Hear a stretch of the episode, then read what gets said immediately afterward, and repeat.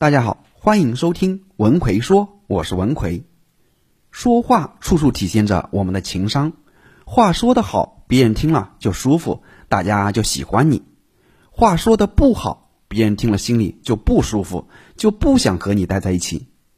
跟别人聊天最忌讳的就是让大家哑口无言了。大家处于融洽的谈话气氛中，你突然来一句，就把这个聊天气氛搞僵持了，弄得大家都很尴尬。比如，我对同事说：“我刚刚理了一个新发型，你觉得怎么样？”同事说：“你最近不是脱发比较严重吗？头发都快掉没了，还去理什么发呀？”尴尬不？再比如，我说：“最近看新闻说现在的房价涨幅开始放缓，没有之前涨得那么厉害了。”同事说：“你关心这些干什么？反正再便宜你也买不起了。”无比的尴尬。像同事这样的人，为什么会常常把天聊死呢？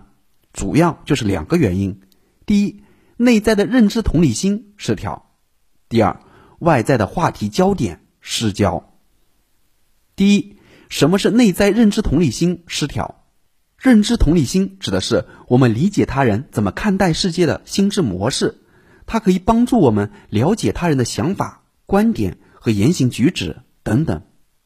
当一个人的认知同理心比较高，他的认知注意力就会集中在他人身上，留意哪些事情是他人在乎的，哪些话语是他人不愿意倾听的，哪些行为是他人所讨厌的。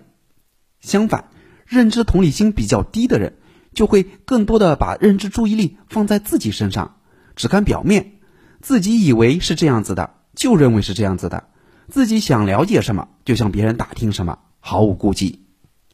那么我们怎么去提高自己的认知同理心呢？有两个方法：一，转移你的关注点，把关注点从自己身上转移到对方身上。有些男生约喜欢的女生出来吃饭，为了显示自己的诚意，一般都会抢着买单。但在结账的时候，如果女生客套的说了一句“我们 A A 制吧，免得你浪费钱”，这时男生要是回答“也行”。那就对不起了，你从此和这个女生就无缘了，因为你的关注点没有放在对方身上。女生提出 A A 的原因，基本上是出于礼貌。你想想看，如果女生毫不犹豫的吃你一顿霸王餐，一句也不提，就会显得这个女生不太会做人。所以，她提 A A，并不代表她真的想和你 A A。你再想想看，你约女生出来吃饭。然后和女生 A A，女生下次还会来吗？这就是认知同理心失调。你认为自己以为的就是自己以为的那样子，听不出言外之意，沉浸在自己的关注点上。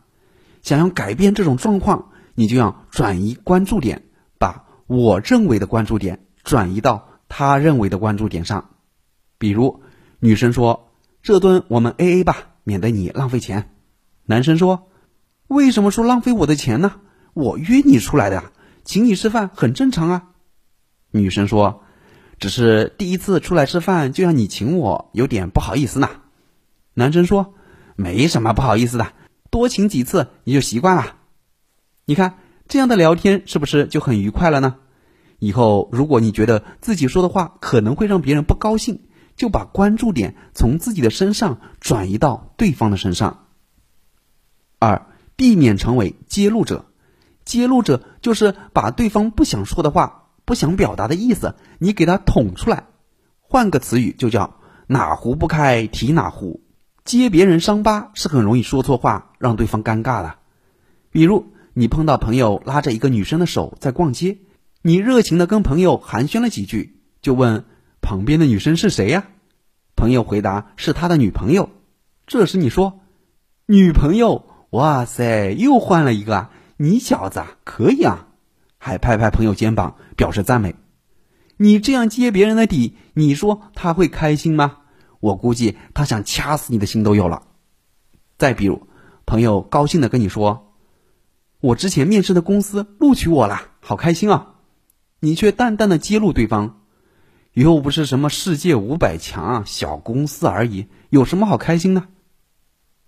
闺蜜给你合照，说认识了一个新男友，你却揭露对方，他怎么这么胖啊？你们是怎么认识的？这就是认知同理心失调的揭露者。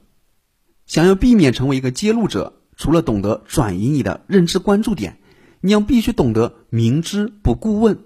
有些事情啊，大家心里知道就好了，说出来就没意思了。当朋友向你展示合照，认识了一个男朋友，你看照片知道事实，这个男的很胖，但你不说这个话题，而是说：“真的吗？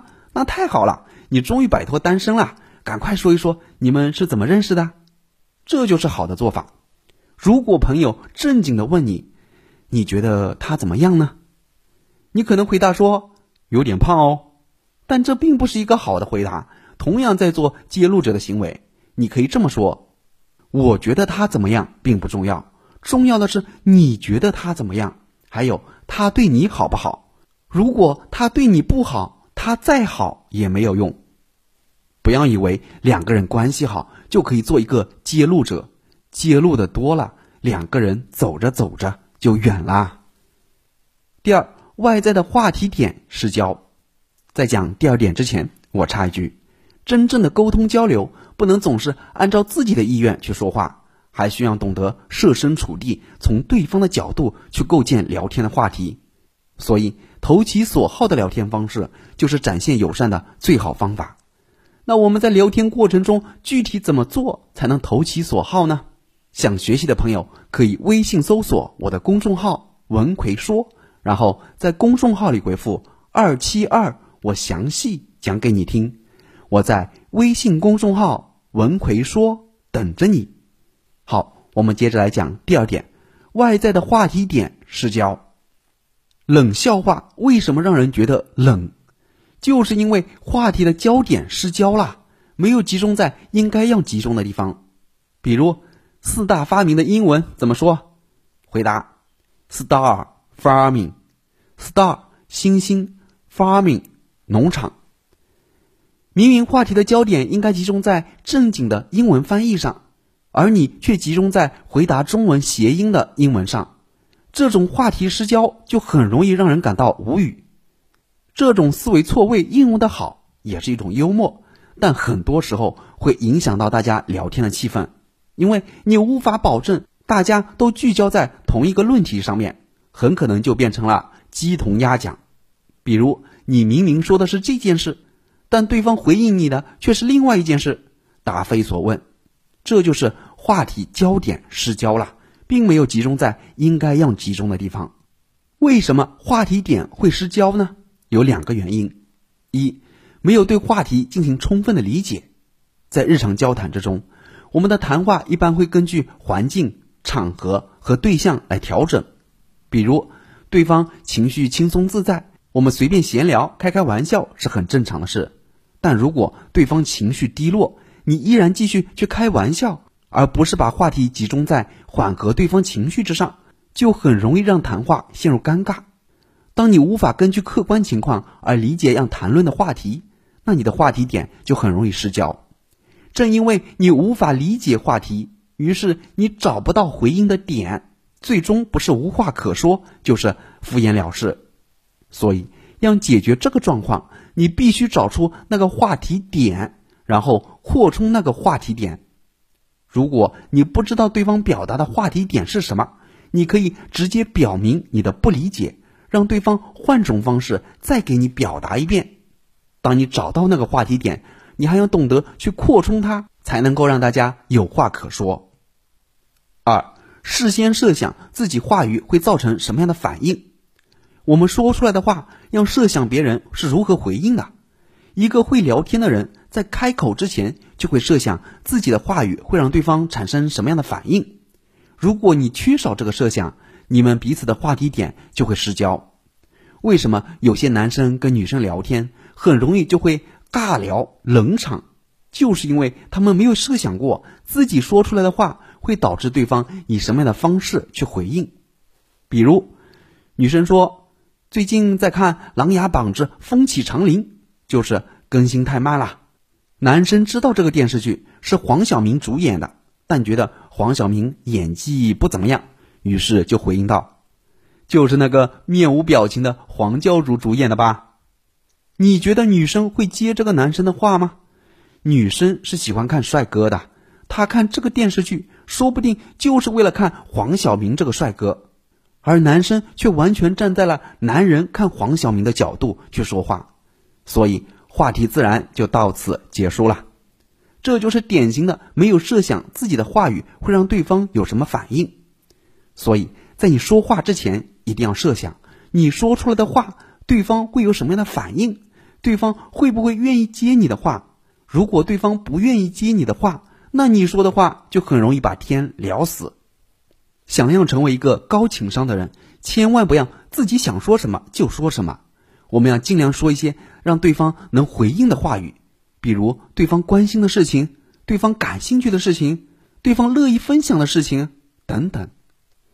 好了，今天主要给大家讲了如何让自己说的话让别人舒服，让别人愿意跟你聊，让别人觉得跟你一起聊天很快乐。主要讲了两点：第一，不要让内在的认知同理心失调；二，不要让外在的话题点失焦。最近总有学员问我，张老师啊。